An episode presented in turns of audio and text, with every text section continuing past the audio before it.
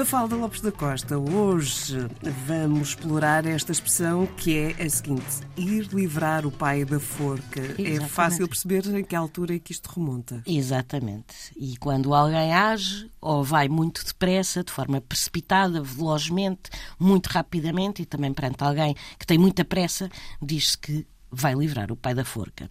A expressão tem origem num dos mais conhecidos e celebrados milagres atribuídos a Santo António.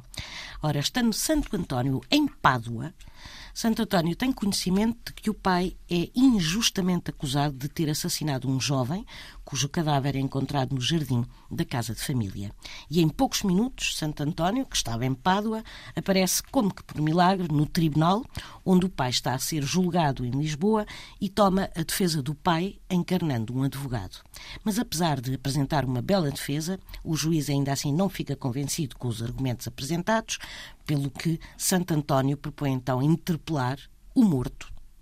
E o tribunal em peso desloca-se então ao cemitério e aí ocorre o milagre. O morto ergue-se do túmulo e de joelhos confirma que não foi o pai de Santo António que o matou.